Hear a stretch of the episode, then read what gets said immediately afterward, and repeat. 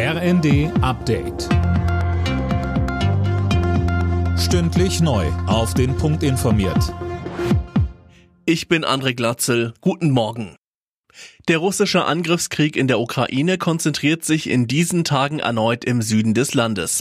Der ukrainische Präsident Zelensky spricht mit Blick auf den Donbass von Völkermord. Imme Kasten. Ja, in seiner nächtlichen Videobotschaft sagt Zelensky, die russischen Truppen wollen die Städte in Schutt und Asche legen. All das, einschließlich der Verschleppung unserer Menschen und der Massentötung von Zivilisten, sei eine offensichtliche Politik des Völkermordes, die von Russland betrieben wird.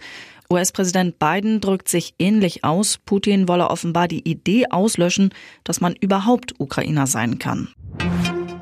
In der Ampelkoalition streiten sich Justizminister Buschmann und Gesundheitsminister Lauterbach über die Maskenpflicht. Lauterbach hatte im ZDF angekündigt, die Maßnahme bei einer Corona-Welle im Herbst wieder einführen zu wollen.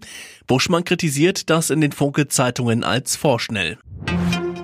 Im Promi-Prozess zwischen den Hollywood-Stars Johnny Depp und Amber Heard stehen heute die Schlussplädoyers an. Beide haben sich gegenseitig auf Millionensummen verklagt. Mehr von Alena Tribold. Seit Wochen liefern sich beide eine öffentliche Schlammschlacht. Amber Heard wirft dem Fluch der Karibik-Star vor, sie während ihrer Ehe im Drogenrausch geschlagen zu haben. Die 36-Jährige verlangt 100 Millionen Dollar Schadenersatz. Depp bestreitet die Gewaltvorwürfe und will im Gegenzug 50 Millionen von seiner Ex.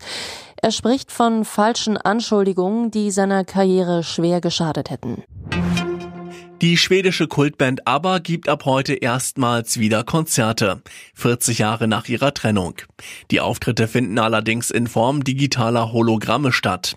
Für die Hightech-Konzertshow wurde in London eigens eine eigene Konzerthalle gebaut.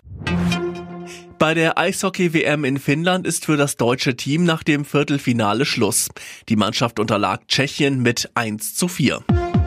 Alle Nachrichten auf rnd.de